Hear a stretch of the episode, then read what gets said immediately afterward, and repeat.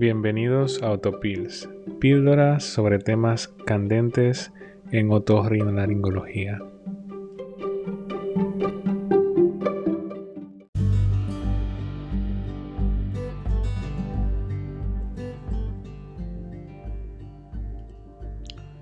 Hoy quiero hablarles acerca del trastorno dismórfico corporal. El trastorno dismórfico es una alteración mental que se estima afecta al 5% de los pacientes que buscan un procedimiento estético en las consultas de otorrino.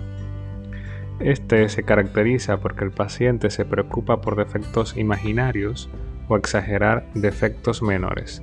Este desorden puede generar mucha ansiedad, llegando a afectar la calidad de vida del paciente. El peligro de intervenir quirúrgicamente este tipo de pacientes es que nunca estarán satisfechos con los resultados e incluso pueden notar un empeoramiento de los mismos. No reconocer este desorden es un peligro tanto para el paciente como para el profesional sanitario. Desafortunadamente, la nariz tiende a ser la mayor preocupación para este tipo de pacientes.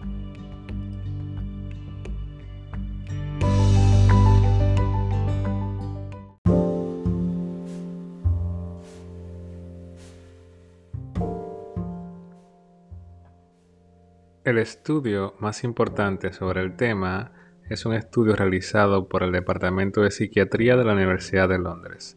El estudio se llama Cosmetic Rhinoplasty and Body Dysmorphic Disorder, que fue publicado en la revista de la Asociación de Cirugía Plástica brasileña.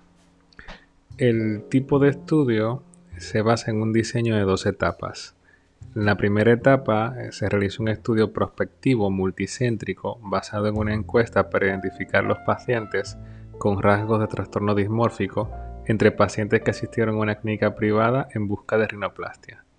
La etapa 2 consistió en un estudio de casos y controles donde se compararon los resultados estéticos tras rinoplastias entre pacientes sin desorden dismórfico y pacientes ingresados en un centro psiquiátrico diagnosticado de trastorno dismórfico.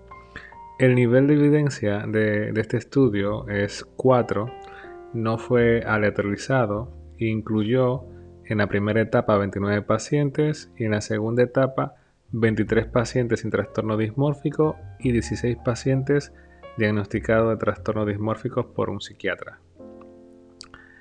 Los resultados del estudio, eh, de los 29 pacientes de la primera etapa, 6 fueron clasificados como posibles dismórficos. De los 6 posibles, solo 2 siguieron reportando insatisfacción con la nariz 3 meses luego de la cirugía.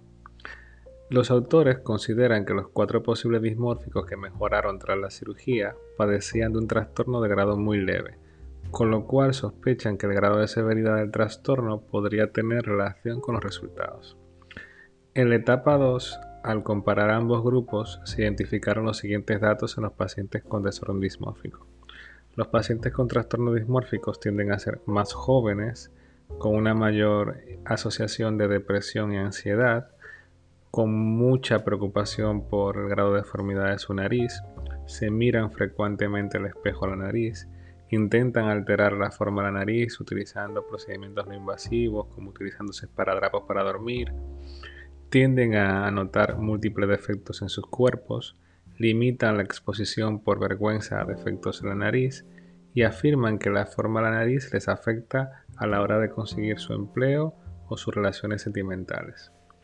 La conclusión del estudio es que el desorden dismórfico es relativamente común en los pacientes que buscan una rinoplastia, es una condición psiquiátrica que debe ser tratada con medicación terapia cognitiva conductual y evitando siempre la opción quirúrgica.